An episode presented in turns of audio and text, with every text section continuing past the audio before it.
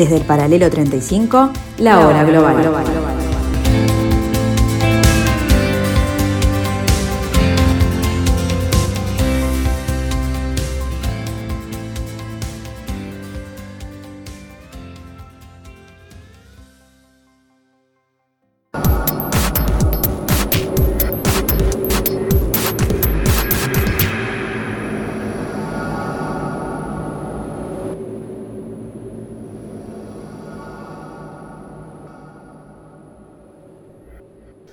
Buenas tardes amigos, bienvenidos a este 15 de julio del año 2021, los idos de julio.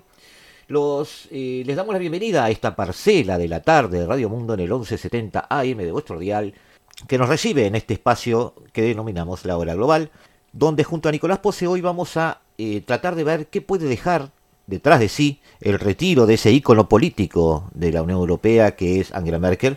Vamos a analizar a qué nos podemos enfrentar con este nuevo acuerdo fiscal que se dio en el G20 en, estos, en estas semanas. Y por último, algún comentario vamos a dejar sobre la posición uruguaya respecto a la negociación fuera, dentro o con el Mercosur. Eh, algo que ha levantado mucha polvareda. Queremos dejar algunos conceptos de Nicolás en este sentido. Arrancamos entonces en nuestro nuevo capítulo de La Hora Global, aquí en el 1170M de Radio Mundo. ¡Viva la radio! Todo empezó en el invierno de 2005, cuando la recién elegida canciller alemana llegaba a su primera cumbre europea en Bruselas.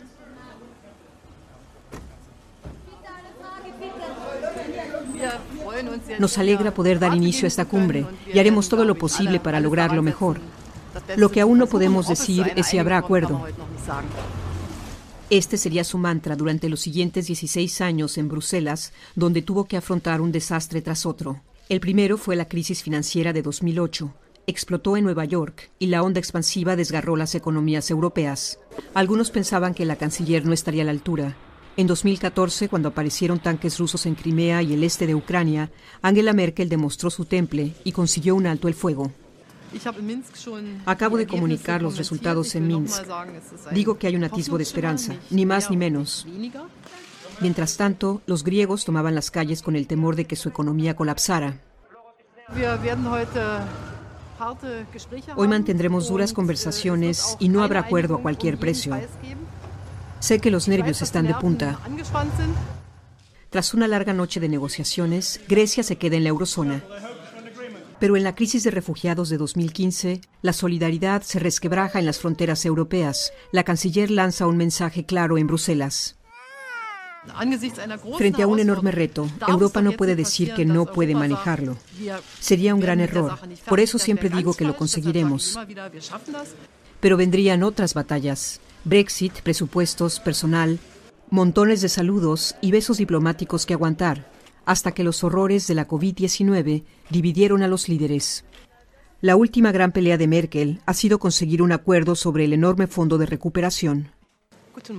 Afrontamos el tercer día de negociaciones, que será decisivo, aunque podría ser que hoy tampoco logremos un acuerdo. Pero el acuerdo acabó llegando y Merkel se dio cuenta de que su trabajo estaba hecho. Los líderes echarán en falta su presencia, mientras la canciller da sus últimos pasos antes de abandonar el teatro europeo.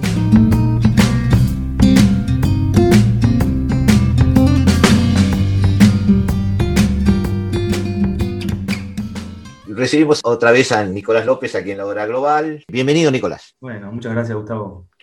Eh, Nicolás, eh, la agenda política, económica, estratégica, ya no sé cómo llamarle, de eh, la realidad internacional está muy ajetreada, muy cargada en estos meses.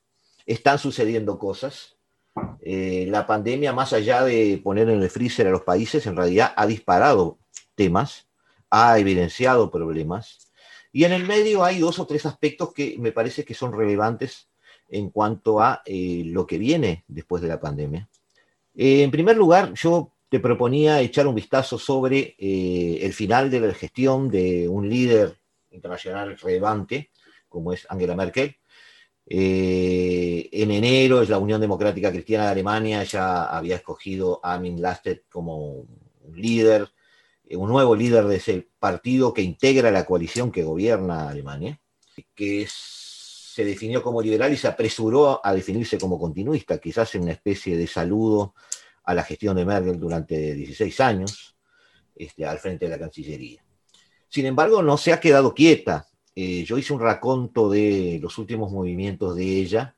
Eh, a finales de junio recibió al presidente francés, Emmanuel Macron, en la Cancillería, recibió a Mario Draghi, primer ministro italiano, este, pronunció un discurso con contenido económico bastante fuerte en la Federación de Industria Alemana. Eh, fue, fue una reunión eh, a solicitud de la Comisión con la presidenta de la Comisión Europea, Ursula von der Leyen. Presidió la reunión semanal del Consejo de Ministros, se enfrentó al Parlamento, eh, luego en una especie de detalle de, parte de su gestión que podía haber sido eh, conflictiva a la vista de los parlamentarios alemanes, en algo parecido a lo que hacen los británicos con preguntas al primer ministro. Se reunió con el secretario de Estado este, de los Estados Unidos, Anthony Blinken, fue a Bruselas y por dos días asistió a la cumbre de la Unión Europea, que fue bastante este, activa en ese sentido, donde se trabajó sobre un tema que para ella es, perdón, se me había caído algo, eh, para ella es eh, relevante, como es el acercamiento o no con la Rusia actual de Putin. Eh, Angela Merkel ha significado un hito en la historia política alemana, pero también en la europea. ¿Cómo ves tú esta, esta, esta, salida de Merkel y, bueno, aquellos desafíos que, pueden darse, que podemos repasar un poquito rápido contigo?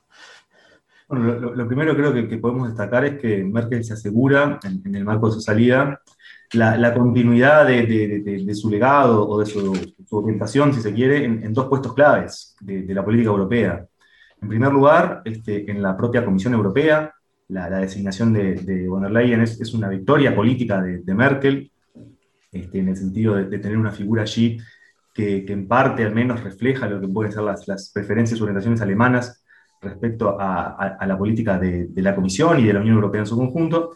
En segundo lugar, la victoria del candidato este, oficial, si se quiere, la victoria de su candidato en las, en las internas de la, de la, democracia cristiana alemana, frente a lo que eran algunos desafíos que venían sobre todo desde el partido hermano de, de, este, Bavaria, y buscaron en su momento imponer un candidato alternativo, que bueno, este, Merkel y, sus aliados lograron eh, difuminar esa, esa, esa amenaza y, y consolidar la, la, imposición de un candidato continuista que a su vez en los últimos meses ha logrado reposicionar en lo que es la política alemana en su conjunto frente al desafío que implicaba en la emergencia de los verdes.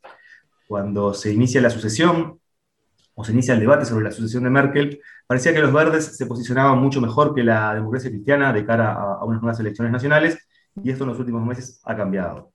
En ese marco yo creo que, Merkel se, retira con un legado tanto de política interna, de política regional y de política internacional muy importante. Este, eh, como tú bien decías, Gustavo, este, Merkel estuvo en el poder muchos años, atravesó determinadas crisis, determinadas coyunturas, y en cada una de, ellas, de algún modo, imprimió su sello.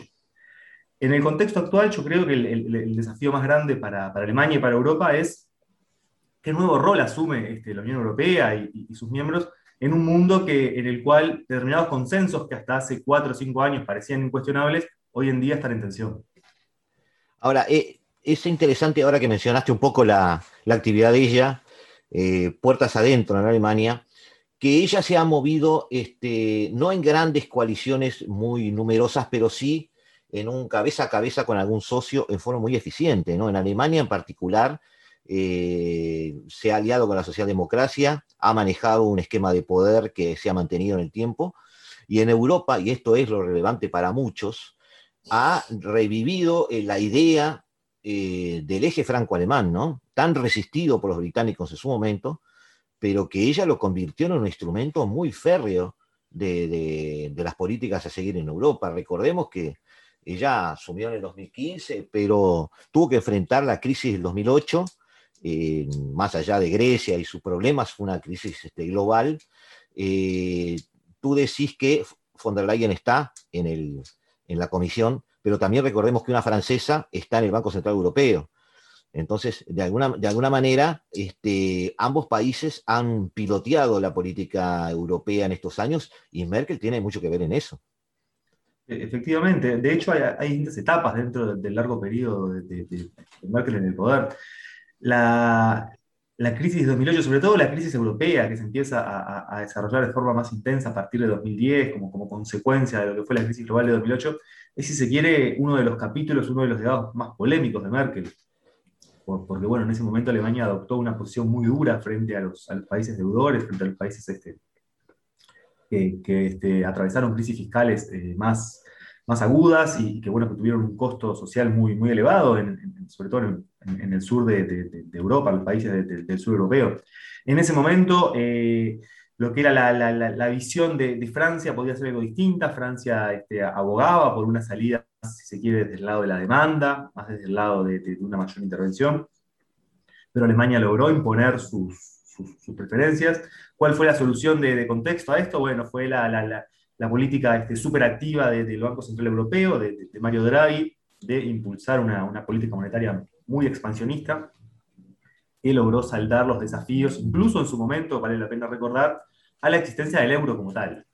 Más recientemente, en, la otra gran crisis que ha experimentado este, la, canciller en, su largo mandato, la crisis del COVID-19, uno observa una, reacción algo distinta. Si bien en los inicios las respuestas nacionalistas se dieron en toda Europa, incluida Alemania, lo cierto es que en el marco de este, este eje franco-alemán se acuerda en la Unión Europea un paquete de recuperación este, muy importante en términos de volumen y muy importante también en el sentido de que parte de, ese paquete este, va a estar financiado con deuda europea. Es decir, que por primera vez este, la, la, Unión Europea o el bloque europeo como, como bloque va a emitir deuda en los mercados internacionales, por lo cual bueno, podría eventualmente llegar a cambiar cuál es la dinámica de política monetaria y fiscal que tiene lugar en, en la Unión y de hecho este, propenderá una mayor integración fiscal, que es uno de los principales debes de la Unión Europea como bloque. Sí, sí, la, Unión Europea ejerce, más allá de las intenciones y los discursos que siempre hubo, ahora en el terreno y en la práctica, asume un eh, papel protector de sus miembros, un papel de guía de sus miembros y sostenedor de las finanzas de sus miembros, cosa que es bastante irresistible aún para aquellos miembros eh, que son escépticos, ¿no? Es decir, que, venga un dinero que te venga a sacar del tema de la pandemia y que ese dinero además no tenga que salir totalmente de tus arcas y que además se puede financiar y que además se puede manejar con una cierta flexibilidad que te permita seguir gobernando dentro de tu país, es, eh, es una apuesta fuerte, ¿no? Sin duda, hay un elemento de corto plazo que es, muy importante para los gobiernos, de contar con determinados recursos para responder a, la crisis del COVID, pero hay otro elemento que es incluso más importante, que es el hecho de que la, Unión Europea es una unión económica incompleta. ¿Por qué? Porque por un lado este, los países han este, integrado sus políticas monetarias, particularmente los países que forman parte de la zona euro, pero han mantenido políticas fiscales independientes. Y esto ha sido parte de los grandes problemas que, enfrentó la Unión Europea este, a partir de 2010, entre 2010 y 2012. La crisis del COVID y la respuesta a la crisis del COVID acelera en parte este, estos debates sobre la necesidad de una mayor integración fiscal para bueno, completar lo que sería una, unión económica más, más armoniosa. Pero esto que tú planteas también es, es, muy cierto, ¿no? En el corto plazo, veamos por ejemplo la, la, situación política de países como España o Italia, los fondos europeos que van a permitir una recuperación, que en ausencia de estos fondos no sería posible, de hecho también juegan de, forma muy fuerte en las dinámicas de política doméstica. Sí, vimos, vimos en el enfrentamiento un momento entre los llamados frugales y lo que despectivamente se llamaba la Europa mestiza, este, en, en el momento del presupuesto, y esa división clara, eh, ese eje franco-alemán lo terminó zanjando este, con liderazgo. Es decir, de alguna manera. históricamente, Alemania, o por lo menos en, lo que había sido la crisis de, la crisis global y, sus consecuencias en Europa, Alemania había tendido a, ubicarse en, este primer campo, en el campo de los, de los países, si se quiere, más, más, más duros o más conservadores en términos de, de integración fiscal, Mientras que Francia se había, este, si se quiere, alineado un poco más a lo que eran las, las, demandas de, eh, la, Europa, la, Europa, Latina, ¿no? En este Europa caso, Mediterránea, la Europa Latina. Exacto. Y en este caso, el propio cambio en la posición de Alemania es lo que deja a los cuatro frugales con, no, muchas opciones de, resistencia, porque sin, se quiere, sin el, acompañamiento o el liderazgo de Alemania en esas posiciones, las, este, las preferencias de estos países pasan un segundo plano por una cuestión de tamaño de mercado, de tamaño económico. Ahora, este, Nico, eh, Merkel pasó por mucho tema desde 2005 hasta ahora. Eh, en el 2015 la ola migratoria, del 2016 al, al, 2018 toda, perdón, la ola migratoria que ha generado para muchos eh, más problemas que los que ha resuelto. Ella no, no, sabemos si indicar esto como una especie de, de, ¿cómo te podría decir?, de, virtud de ella o, uno de sus errores. Eso está muy en discusión, ¿no? algunos señalan como que eso fue el inicio del germen de AFD, por ejemplo, otro tipo de eh, respuestas políticas extremistas en el área. Pero también eh, vio germinar y vio crecer y vio llevar a su, término el Brexit. Eh, en el 2019 enfrentó una división europea no solo por los presupuestos, sino hasta por el mismo plan europeo, el COVID. Pero hacia afuera, Merkel se está yendo ahora con un gran desafío externo es decir, la posición de Europa frente a los polos de poder. Eh, la ausencia de Trump del escenario, porque fue una ausencia, este, implicó para Europa, en mi criterio, el beneficio de empezar a ponerse los pantalones largos y no depender tanto de, papá Washington. Eh, o sea, en, definitiva fue un desafío que tuvieron que enfrentar, les guste o no les guste. Pero también le permitió a Merkel, por ejemplo, acercarse económicamente a las soluciones energéticas que pretendía llevar a cabo, como el eh, oleoducto Nord Stream 2, que manejaba con, Rusia, una, una, firma de un tratado de inversiones con China, y la presencia de Biden ahora, eso que Biden denomina Estados Unidos está de regreso, pone a Europa frente a una eh, disyuntiva, es decir, bienvenido Biden, pero tenemos hablado esto con China y Rusia. ¿Lo ves así? Es decir, ¿no hay un, tema allí a resolver? Yo creo, y, comparto al menos en parte contigo, que la llegada de Trump al poder en los Estados Unidos y la reorientación de política exterior que, que implicó eso, fue un llamado de atención para Europa. Fue un llamado de atención particularmente para Alemania, en el sentido de que las, las, estrategias este, de política este, este, exterior europea eh, previas, basadas en el liderazgo estadounidense y en que Europa acompañara en mayor o menor medida, pero, pero acompañara en general el, liderazgo estadounidense, empezó a estar en cuestión porque esa alternativa pasó a no estar disponible. Y allí es que Alemania particularmente es que empieza a, impulsar, junto con, otros actores, el, concepto o el debate en torno a la búsqueda de una mayor autonomía estratégica para Europa en el marco de este nuevo esquema de, de funcionamiento del sistema internacional. Y si uno observa la, política doméstica estadounidense, observa las enormes divisiones entre demócratas y, republicanos, y si uno observa que las bases republicanas continúan, si se quiere, en, su mayoría, adoptando lo que fue la, propuesta programática de Trump en materia de política exterior, uno este, puede llegar a la conclusión de que Merkel y sus aliados tienen buenos motivos para pensar que a pesar de la victoria de Biden, Europa debe continuar en este camino de procurar una mayor autonomía estratégica. En cuanto a los proyectos que, tú mencionás, este, tanto con China como con Rusia, son proyectos que son previos a la llegada de Trump al, poder. Tanto la, búsqueda de un nuevo gasoducto como la negociación de, un acuerdo de inversiones con China eran proyectos previos que, eran, trataban este, al menos de la época de Obama, pero es cierto que este, la llegada de Trump y sobre todo la, orientación que le da Trump a su política exterior aceleran en Europa la necesidad de este, cerrar este tipo de acuerdos. Alemania históricamente ha, tenido este, relaciones eh, eh, lo que hace al campo energético con Rusia y tiene la intención de mantenerlas y depende un poco, o ha dependido un poco de la buena voluntad de Estados Unidos para que esos proyectos no, se derrumben este, eh, absolutamente. Tal vez al día de hoy, Alemania y Europa se planteen que incluso frente a la oposición de Estados Unidos, vale la pena seguir adelante con algunos proyectos. Y en el caso del acuerdo de inversiones con China, esto fue muy claro, ¿no? Porque cuando llega la, administración Biden, lo primero que le plantea a, Europa, lo primero que le plantea a Alemania es, dejen este acuerdo un poquito en pausa, porque vamos a negociar de forma conjunta frente a China lo que supone el, desafío China. Y Europa le dice, buenísimo, vamos a negociar este, juntos lo que, lo que implica el desafío chino, pero este acuerdo lo vamos a, lo vamos a mantener, porque ustedes, este, eh, durante la administración Trump, firmaron sus propios acuerdos bilaterales con China que le daban a las firmas estadounidenses una ventaja con respecto a las firmas europeas en, lo que es su operación en la economía china. Por lo tanto, las, tensiones entre cooperación y competencia entre Estados Unidos y Europa frente a estos pueblos emergentes, particularmente China, yo creo que va a ser una característica definitoria de la política internacional de los próximos años. El edificio que ven a mi espalda es la Cancillería alemana. Lo que se discute en esas paredes no solamente afecta a los ciudadanos de este país, puede afectar a cualquier ciudadano de cualquier rincón del planeta. Durante 16 años Angela Merkel se ha perfilado como una pieza clave de la política internacional. Por eso ahora el que se proponga sustituirla no solo al frente del Partido Cristiano Demócrata, sino al frente del gobierno de Alemania sabe que no le va a bastar con tener un proyecto de país, va a necesitar también una sólida línea exterior. Armin Laschet es considerado el candidato continuista a la Cancillería, aunque no siempre ha estado del lado de Angela Merkel. Aún así, en política exterior parece decidido a mantener el rumbo de su antecesora, por ejemplo, con respecto a Rusia, donde apoya el proyecto de gasoducto Nord Stream 2 para traer el gas desde allí.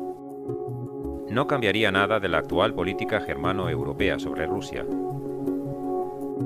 Pero lo que estás diciendo entonces es que, a pesar de la discusión que se ha dado estos meses, no debemos eh, ver a Europa en un futuro, quizás, quizás, como parte del polo norteamericano, sino como un polo propio. Yo creo que va a depender mucho y, del. Y eso es del- interesante. Yo creo que va a depender mucho del tema concreto que estemos este, analizando, que estemos considerando. Una, de las cosas que, que- que estuvimos conversando previamente, que, es, que refiere a la- al acuerdo fiscal este, internacional, este acordado este, recientemente por, por las grandes potencias, Sí, muestra a cómo la cooperación transatlántica todavía tiene un rol muy, muy relevante este, en, en la economía y la política internacional.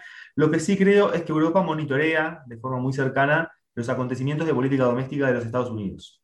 Europa, y esto lo comentaba Leo Arari en una de, las- de las mesas que, que tuvimos este, en- charlando con, con Emiliano respecto de estos temas, que Europa, este, para Europa fue muy cómoda la posición de alinearse detrás de Estados Unidos porque le permitía evitar ciertos costos Claro. pagar por determinadas cosas y este, eh, poder utilizar esos recursos para financiar su desarrollo económico, para E- ese era el discurso de Trump en cuanto a defensa. Lo cierto es que esa opción hoy en día este, está tensionada. Entonces Europa yo creo que este, va pa- a parcialmente intentar construir mayores esferas de autonomía, pero no va a ser tampoco un realineamiento total de la política exterior europea. Creo que Europa va a estar más cercana de Washington que de Beijing, va a continuar estando más cercana a Washington que a Beijing, pero en algunos temas tal vez busque determinadas esferas de autonomía sobre las cuales en el pasado no tenía tanto interés o no, o- o no- o no ponía tanto énfasis. Todo eso lo va a tener que hacer sin Merkel.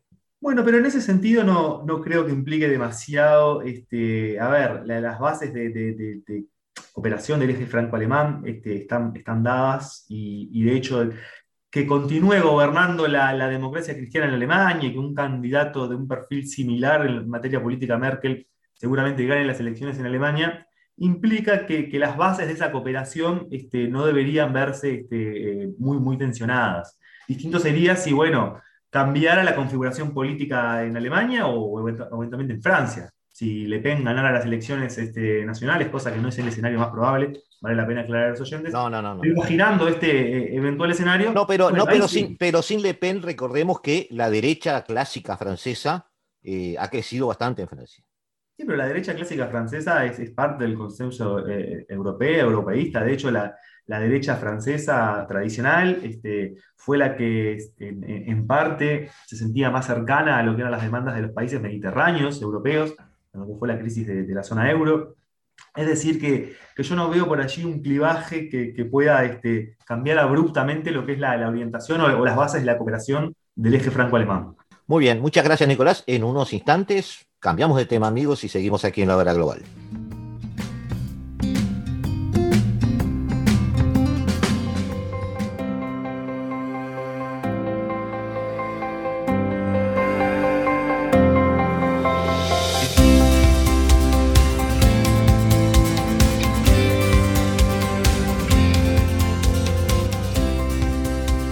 Desde el paralelo 35, la hora global.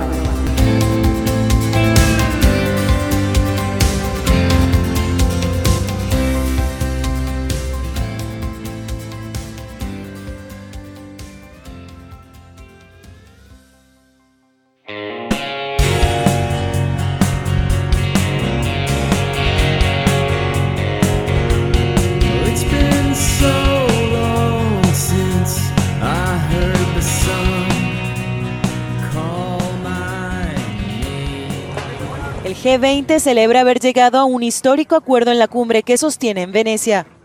Los ministros de Finanzas y los gobernadores de los bancos centrales del G20 aprobaron este sábado el mecanismo sobre fiscalidad para multinacionales acordado el 1 de julio en el marco de la OSD. Ahora el grupo se centrará en convencer a los países que aún muestran reticencias para que se sumen, ya que dicho mecanismo tratará de evitar que las multinacionales se alojen en paraísos fiscales y eviten pagar impuestos. El ministro italiano de Finanzas fue el primero en aplaudir el acuerdo. El acuerdo del G20 es un logro importante que contribuirá a estabilizar el sistema fiscal internacional en los próximos años.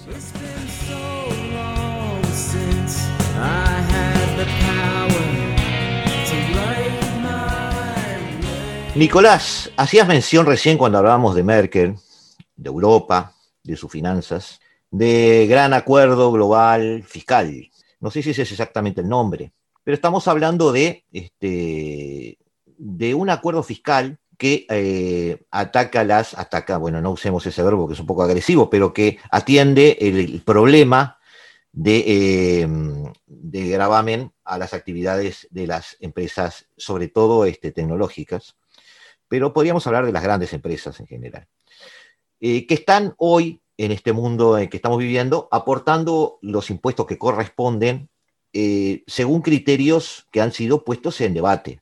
Yo recuerdo el año, el año pasado, no el otro, que estuvo de visita por acá el, el secretario general de la OCDE, lo entrevistamos con Emiliano, y en aquel momento él eh, decía que todo su equipo estaba trabajando a full en la concreción o la, la, elaboración de esta sugerencia, porque en ese momento iba a ser una sugerencia de la OCDE a eh, los países del G7, que eran quienes se los habían solicitado.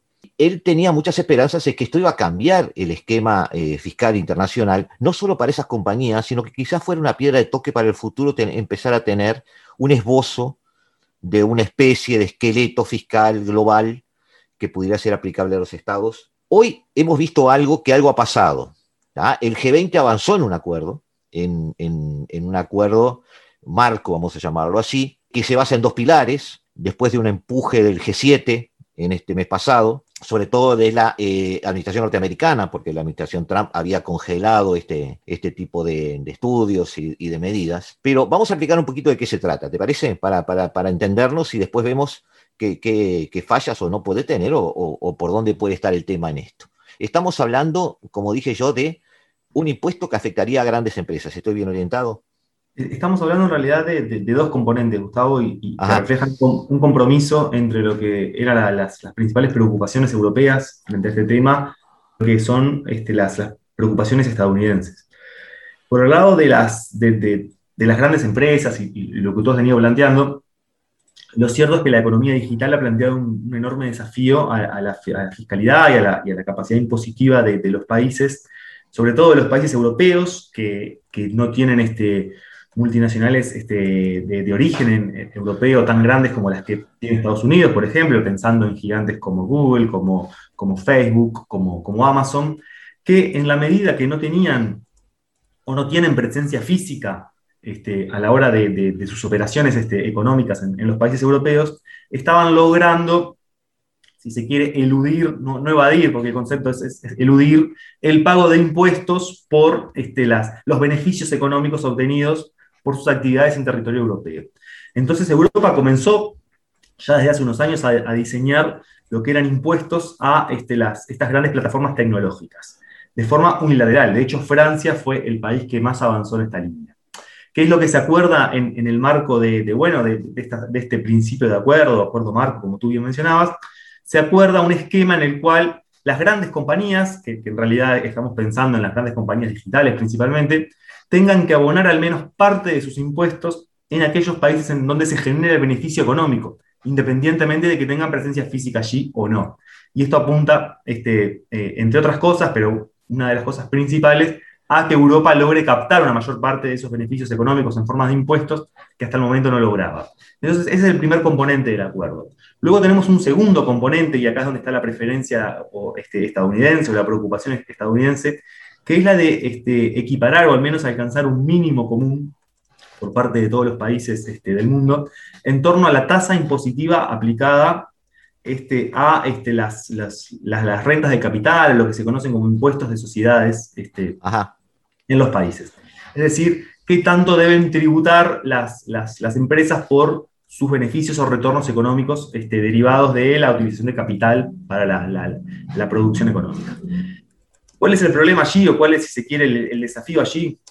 Que históricamente, y esto sobre todo desde, desde la, la, última ola globalizadora, algunos países han utilizado este, sus tasas impositivas al capital para este, captar este, mayores porciones o flujos de inversión extranjera directa, tratando de atraer a los inversores que tienen más movilidad o que han tenido más movilidad que en el pasado para que se instalen en sus territorios nacionales a cambio de tasas este, impositivas menores que las que, aplican en, este, que las que se aplican en las economías en las cuales estas firmas nacieron.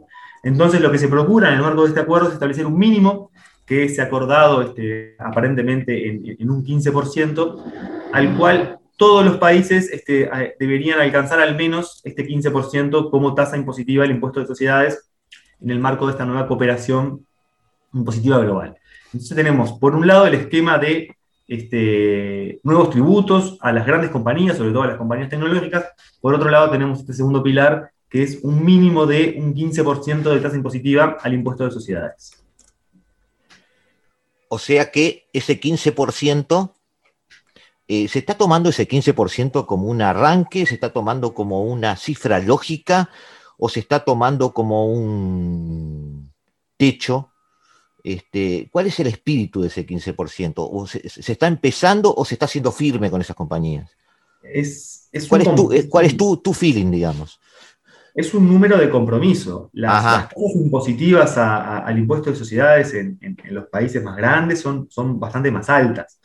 Por ponerte un ejemplo, en, en Estados Unidos este, las tasas impositivas, no recuerdo si estaban en el 30 o el 35%, esto se redujo en el marco de, la administración Biden, de la administración Trump, perdón, que, redujo la, tasa impositiva de capital, pero en, niveles que, no iban menos a, menos de 20%.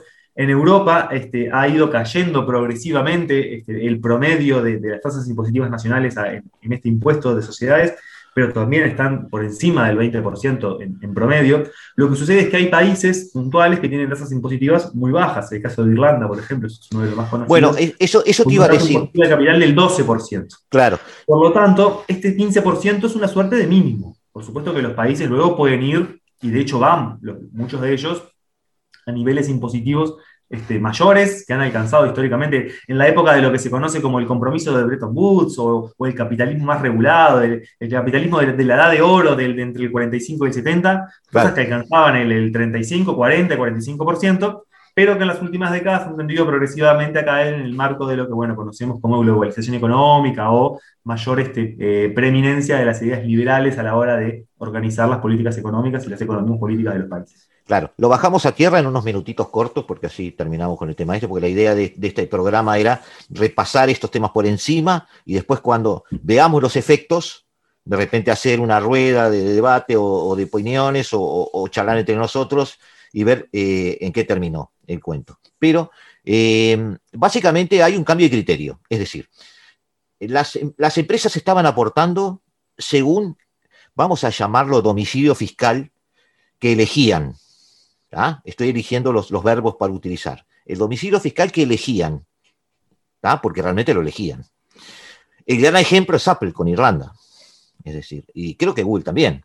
Pero Apple sobre todo con Irlanda que dio una serie de excepciones este, fiscales, no solo en términos generales, sino que también algunas orientadas a la propia Apple, porque a Irlanda le interesaba que Apple concentrara sus actividades en Irlanda.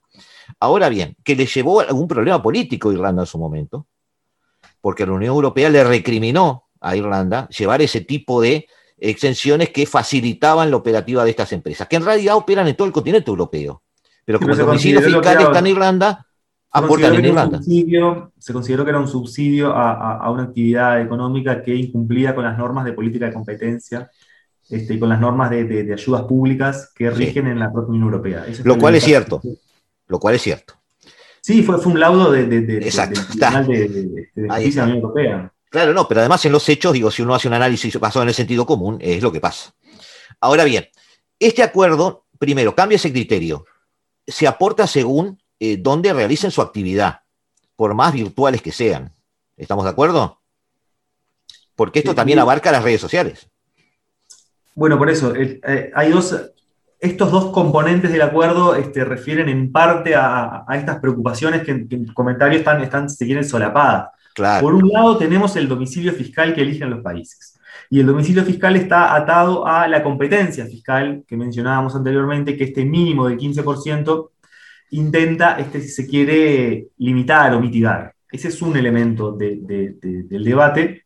La idea cuál es? Que si todos los países convergen en al menos en una tasa mínima razonable, los incentivos para las compañías de, de este, elegir domicilios fiscales en base a la diferencia de las tasas impositivas va a tender a disminuir. Sí, porque yo te, yo te estoy compensando subsidio con esto. El segundo componente es la capacidad de este, tasar las actividades económicas, o sea, de tasar los beneficios económicos que las compañías obtienen independientemente de su presencia física en los países. Claro. Entonces, por ejemplo, este, el, el, el caso, esto aplica mucho más a las plataformas digitales.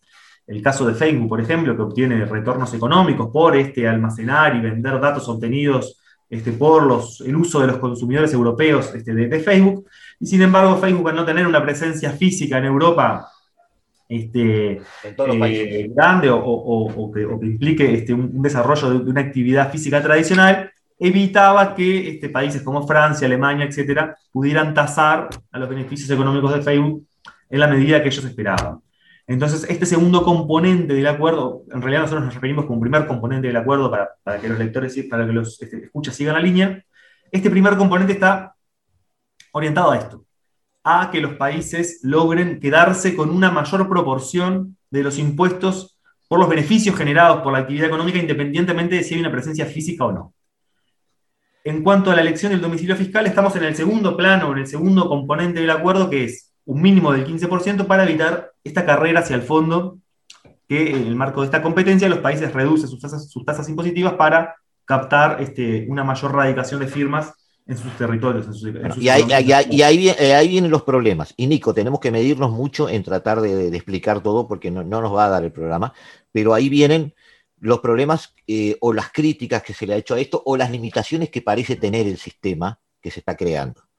¿ah? Por eso eh, lo que te propongo es, voy a tirar un poquito las, las dos o tres frases que más o menos atacan este concepto y a ver si tienen sentido. En, en, lo que se llamó el pilar 1, que es lo que tú decías, es decir, atacar la presencia virtual eh, de, las, plataformas, sobre todo en los países, es muy difícil eh, llegar a medir eso.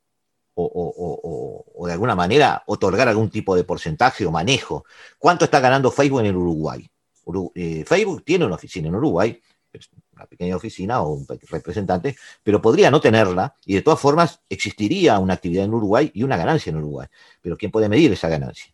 Ese es un, primer problema en cuanto a ese pilar uno. Y un segundo problema es que eh, esa regla aplica a corporaciones con ventas superiores a 20 millones de dólares. Es decir, estamos hablando de 20 millones de dólares en, en, en situ, en ese país donde pretendemos medir la actividad. Según los críticos de esto, este, ah, bueno, perdón, y habla de beneficios superiores todavía al 10%. Es decir, si yo tengo menos del 10% de beneficios, eh, no aplicaría. ¿Tá? Pero además, eh, según ellos, en Europa, los críticos dicen que afectaría solamente a 78 compañías y se redistribuirían unos 73 millones de euros. Por ejemplo, los bancos no ingresan en esto, y los bancos también son grandes aportadores fiscales y, según algunos, evasores fiscales también. En cuanto Pero al pilar 2, primer... pues, ah, lo dejamos así. Para, para, ordenarnos, Gustavo, nomás, esto, esto es, un, es un primer, este, un primer claro. acuerdo, seguramente. ¿Tú no ves sí, dificultades en medir eso que quieren medir, que es tan virtual? Seguramente haya dificultades técnicas, pero, pero también este, seguramente sean salvables. Y, y uno tiene que imaginar esto como un, un cambio progresivo de paradigma yo creo que el, que el elemento más, más importante que, que, que, surge de este acuerdo, más allá del retorno económico para los países en términos de, de, de, de contribuciones impositivas de corto plazo, lo que tenemos que, que, captar pensando en el mediano plazo es que esto es una suerte de, cambio de paradigma. Y que en la medida que es, una, es un cambio de paradigma, por un lado, primero, este, asociado a las crecientes dificultades fiscales de los países, y segundo, es una respuesta de los países a esta nueva economía digital que en algunos planos este, tiende a, a, a, ser cada vez más prevalente, ¿verdad? Este, lo, lo, vivimos todos nosotros y, y, la pandemia en este sentido ha, ha, acelerado esta tendencia. Entonces es un cambio progresivo. Seguramente los países vayan identificando agujeros, seguramente las compañías vayan este, buscando excepciones o, formas de zafar, por, poner en un lenguaje llano, este, eh, de, pagar determinados tributos. Pero me imagino esto como un proceso, como una interacción dinámica, ¿verdad? Un, crecimiento progresivo de, este sistema este, que apunta a, captar o, o, a tasar actividades que hace unas décadas simplemente no existían. Correcto. Ahora, con respecto a lo otro, a ese 15%, eh, para todo hay críticas, pero establece que ese 15% de alguna manera compensa subsidios cuando los hay. La idea es que ese 15% se monte sobre impuestos que ya existen, o es que cuando yo, país, Irlanda, por ejemplo, aplique un impuesto, si es más del 15%, que sea ese impuesto, pero si es menos, que sea el 15%. ¿Qué, ¿Cuál es el concepto del 15%? ¿Se monta encima del impuesto ya existente o es establecer un mínimo para cuando lo bajo? No, lo, el objetivo es establecer un mínimo. Todos okay. los países tienen, tienen impuestos de, de, sociedades, algunos tienen impuestos de 0%, de 1%, este, lo, lo, los, los, tradicionales paraísos fiscales.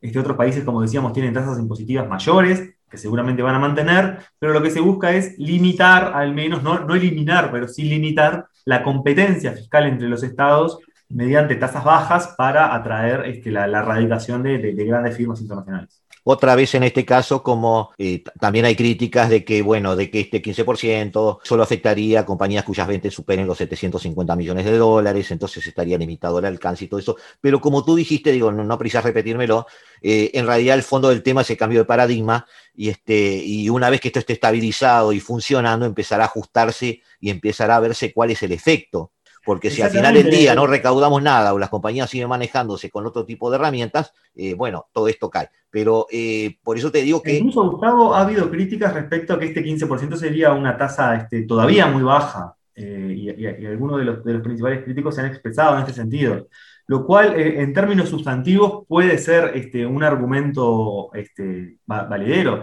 Lo que, lo que, sí, Francia pedía el 25. Francia pedía el 25, Argentina también por, por, poner un ejemplo este, regional más, más, más, cercano. Estados Unidos, eh, este, de hecho, pretendía por lo menos acercarse un 20 inicialmente, pero es, eh, eh, tenemos que verlo como, como lo, lo, lo posible, como, el, como lo, lo, alcanzable en, en, en, 2021, en el momento actual, y esto seguramente no sea un punto final. Y, y bueno, yo creo que lo importante en, en este punto a, a destacar es que las principales potencias del mundo, y acá pensamos de nuevo en este esquema trilateral de Estados Unidos, este, China, Unión Europea, están al menos este, en acuerdo en que algo este, tienen que hacer con respecto a, este punto.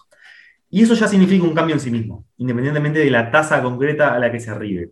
Los niveles impositivos seguramente varíen en, el futuro, este, la, eh, la, capacidad de los países de este, identificar agujeros y también la capacidad de las firmas de seguir buscando excepciones va a continuar, pero este, esto va a ser un tema que, este, si se quiere, es el, primer paso, es el punto de partida para este, iteraciones sucesivas de este, negociaciones en torno a, a esta temática. Así te, comprometo, te comprometo en este tema, obviamente, que hagamos otro programa exclusivamente sobre las consecuencias de esto, pero hay que dejar pasar algunos meses. Comparto que, que, que este, el, con el tiempo vamos a ver un poco más los, los, los, los lineamientos más específicos de, de, de, este acuerdo, pero ya el hecho político de que tanto el G7 como el G20 hayan llegado a, a, a un acuerdo marco o a la necesidad al menos de, de, impulsar esto, creo que ya es un hecho político en sí mismo. Sobre todo el G7, veremos... ¿no? El G7 se mostró como impaciente, por lo menos eso es lo que percibieron los dirigentes de la OCDE, según me llegó, este, y, y, claro, el G20 aceleró. La, la, la, OCDE ha sido el foro para, para negociar este acuerdo. El, la OCDE, si bien es un grupo de, de pequeño de países que, que integran... Es, es impresionante, ¿no? El nivel técnico que tiene es impresionante. Y el grado de eficiencia. Sí. Pero en este caso lo, lo interesante es que el, el, la OCDE convocó un grupo mucho más amplio de lo que es su membresía. Este, convocó un grupo de 138 países a negociar este, sí. y, y, bueno, es ahí donde se están dando las, las negociaciones. Obviamente que en la medida que el G7 y el G20 este, expresen apoyo, respaldo a, lo acordado, es un impulso político fundamental, porque cuando hablamos del G20, por ejemplo, hablamos de las principales economías del mundo, por lo cual si hay al menos consensos básicos, eh, mínimos entre ellos, bueno, las probabilidades de que esto prospere son mucho mayores. Desde el paralelo 35, la hora global.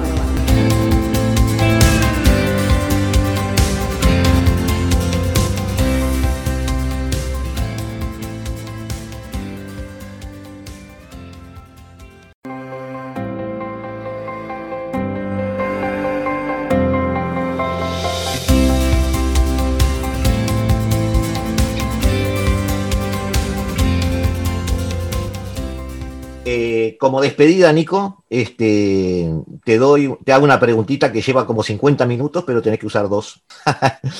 no, no, no, no. Habíamos pensado integrar al programa y el tiempo se nos fue, pero lo vemos. Este, me gustaría tu opinión un poco sobre la eh, ponencia uruguaya de tratar de manejarse con acuerdos eh, bilaterales por, en principio por fuera del Mercosur, aunque hay siempre un, en el discurso un respeto a la institucionalidad, que habría que verlo, ¿no? Pero en el discurso, por lo menos, de, de, de, del presidente uruguayo hay un respeto a la institucionalidad en el Mercosur, diciendo, bueno, me voy pero no me voy. Lo que pasa es que Argentina no, no, no entiende esa frase y Brasil dice, no hay problema, no me importa, tengo problemas mayores, este, y Paraguay dice, si me sacan el paraguas, no sé qué hago. Un poco ese es el espíritu de los cuatro países en este momento. Quisiera que tú me dijeras un poco si, si, si Uruguay está metiendo la pata en tu criterio. Este es, un, es, esta es una opinión muy personal que estamos dando acá en radio, pero tenemos este espacio para nosotros para, para dar un poco nuestras opiniones, eh, siendo respetuoso, por supuesto, de, de, las estrategias. Pero eh, dame dos o tres frases sobre esto para ubicarnos un poquito en, en cómo deberíamos pensar este tema. Bueno, lo, primero que, hay que destacar en este tema es que eh, la, la, eventual, la, eventualidad de este, la continuidad o algunos cambios en lo que hace a la, estructura del funcionamiento del Mercosur, tanto sea en el plano de, las relaciones intrarregionales como en el plano de las relaciones extrarregionales, ya sea arancel externo común o ya sea la posibilidad de que los miembros negocien por, su cuenta acuerdos con terceros, depende este, de, modo predominante o preponderante de las relaciones entre Brasil y Argentina. Este, eso es algo que, en Uruguay a veces este, cuando uno eh, lee los titulares de prensa o, sigue los acontecimientos de la prensa uruguaya, tal vez se tienda a sobredimensionar lo que, lo que puede llegar a impactar o, no la, las posiciones o, las estrategias del gobierno uruguayo. Eso en primer lugar. En segundo lugar, yo observo que en Brasil este, seguramente haya una división entre lo que es economía y cancillería respecto a la posibilidad de esta flexibilización. No así la rebaja del arancel externo común, pero sí la, la, flexibilización, porque esto tiene consecuencias geopolíticas, ¿verdad? Hoy es Brasil el que tal vez está interesado en avanzar bilateralmente o no, pero el día de mañana puede ser Argentina. Y la Cancillería sí, se, eh, Nico, lo estamos Nico, se señala mucho que esta flexibilización está impulsada por Cancillería, pero también en el mismo análisis de casi todo el mundo se señala que, por ejemplo, el polo industrial de San Pablo lo resiste. Los, las estructuras económicas brasileñas que siempre han obtenido este, de, de, de, un mercado cerrado, una especie de fortaleza interna de desarrollo, están resistiendo esto. Así que puede haber varias visiones dentro de Brasil, sí. No, eh, eh, yo te planteaba una, una dinámica más este, intraburocrática. Ah, perdón, perdón, perdón. Economía es la que eventualmente puede llegar a apoyar este planteo uruguayo de la flexibilización. Entiendo que Cancillería este, va a ser mucho menos este, propicia a, a, este cambio, no porque Uruguay negocie acuerdos con terceros, sino por lo que puede este, implicar esto el día de mañana para las relaciones argentino-brasileña. Lo que sí quiero mencionar muy brevemente sobre Uruguay, y esto lo, podemos este, charlar otro día con, más profundidad, porque es un tema que tiene múltiples aristas y que hace al, corazón de la inserción internacional de nuestro país, yo creo que la estrategia uruguaya de visibilizar esta, demanda de, flexibilización podría haberse evitado. Uruguay podría haber trabajado en el marco de relaciones este, a nivel de contactos diplomáticos, con Brasil, incluso con Argentina, buscando una flexibilidad puntual para salir a buscar algún acuerdo puntual con tercero, sin la necesidad de exteriorizar este, estos planteos en, las cumbres, como, como se ha hecho, porque este, esto puede tener un costo para lo que son las relaciones bilaterales entre Argentina y Uruguay. Y creo que ese costo que, hace, que, que, escapa a lo que es el funcionamiento del Mercosur, no ha sido incorporado, este, al menos completamente. Eso sobre la estrategia uruguaya más pública. Luego, sobre la estrategia de ir a buscar acuerdos con terceros o, de priorizar la inserción en el Mercosur, yo creo que nos debemos un debate sobre cuál es la estructura productiva esperada que queremos para el país y cuál es la, estructura de inserción este, económico-comercial, en particular de, de, exportaciones uruguayas, que deseamos o que imaginamos de acá a 15 a 20 años. ¿Qué sectores pensamos que pueden llegar a ser viables? ¿Qué espacios para la diversificación productiva o no puede llegar a tener nuestro país? Y en ese marco, ¿qué tipo de arreglos precisamos? ¿Qué nos puede ofrecer el Mercosur por un lado, pero qué nos puede y qué no nos, puede ofrecer el resto del mundo por el otro? Creo que precisamos un debate más fino, más a nivel de detalle en, el sistema político y, en todo lo que lo rodea este, en, Uruguay respecto a este tema, pero bueno, este, en, dos minutos seguro que es, imposible desarrollar. No, no, obviamente la idea era, rozar el tema. Tu última frase me hizo acordar a una mesa de embajadores o ex embajadores que tuve en la hora global allí al principio, hace, un, más de un año, dos años, eh, donde estaba Juan Juartiaga y me acuerdo estaba Cristina Figueroa, que, había estado en Centroamérica, y, este, y algún otro embajador, y yo les preguntaba si no le pasaba a los embajadores que negociaban la, no la exención eh, de aranceles, pero por, por sí algún tipo de beneficio para determinados productos uruguayos en, en el lugar donde están ejerciendo su función, ¿ah? llámese Argelia, llámese cualquier país. ¿No les pasaba que incluso llegaban a veces a negociar hasta un preacuerdo, un borrador, y después se encontraban con que el aparato productivo uruguayo no podía proveerlo? Y la contestación, Nico, fuera de micrófono fue, nos pasa demasiado seguido. Entonces, Entonces creo, Gustavo, el- el- el- la pregunta es, creo, creo que tú ¿cuál tienes razón en que nos debemos ese debate. No, no, la respuesta no la sé, pero el debate nos No, lo pero, debemos. pero yo creo que tu comentario es súper pertinente porque ahí la, pregunta para, para debatir en la opinión pública pasa a ser, ¿la principal restricción es la que estamos discutiendo o tenemos otras restricciones tan o incluso más importantes? Ese es un debate. Y hay otro debate que está relacionado con esto, y, y con esto cierro, Gustavo, que es, en un montón de disciplinas no, no estrictamente arancelarias, Uruguay ya tiene la total libertad para negociar acuerdos este, con otros países. Parte de, de lo que he escuchado en estos días en el debate es que a partir de esta flexibilización Uruguay podría ejercer su gimnasia negociadora en disciplinas, no en aranceles, sino en disciplinas. Vale la pena aclarar a la audiencia que Uruguay ya puede hacerlo al día de hoy, este, ejercer esta gimnasia negociadora en disciplinas, porque el Mercosur, este, en el marco del Tratado de Asunción, ¿A qué te referís con disciplinas?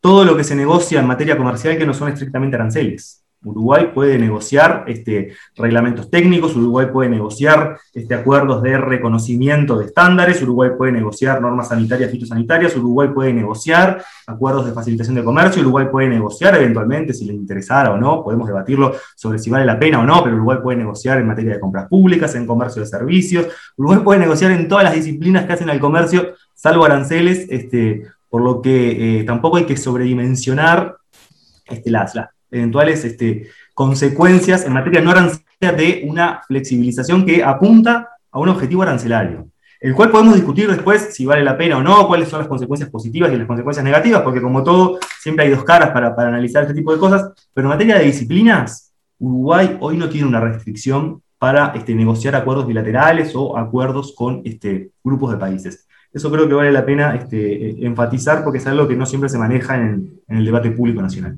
Muy bien, pasaron los dos minutos que venían después de los dos minutos que venían después de los dos minutos. Y llegamos al final del programa. Muchísimas gracias, Nico. Este, un gran abrazo, te dejamos libre. Gracias otra vez por estar aquí, este, la hora global, que sabes que es tu casa. Y, este, y ya estuvimos fuera del aire, amigos, les contamos a los oyentes ya previendo algún tipo de análisis más en profundidad de temas que le interesen a, Nico y que puedan ser divulgados. Este, así que vamos a tener tu presencia. Seguí con lo tuyo. Nosotros seguimos y ya estamos terminando nuestro programa de hoy y, este, y agradecer tu, tu presencia. Bueno, Gustavo, muchas gracias como siempre por, por el espacio y por los intercambios este, que, que son este, muy, muy valiosos y que me ayudan también a, a, plantearme nuevas preguntas y a, reflexionar sobre estos temas. Y, bueno, este, como siempre, gracias a la, audiencia por, estar pendiente de, los temas internacionales y, y, dedicarme un ratito de, su agenda diaria a, a, escuchar los debates de la hora global. Así que, que muchas gracias por el espacio y a las órdenes, como siempre.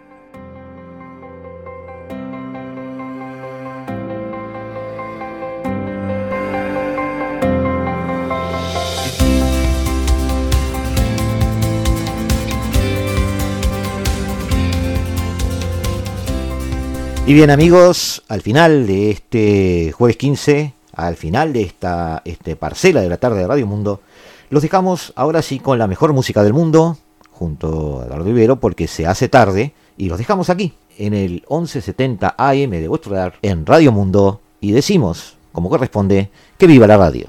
Desde el paralelo 35, la hora global. global.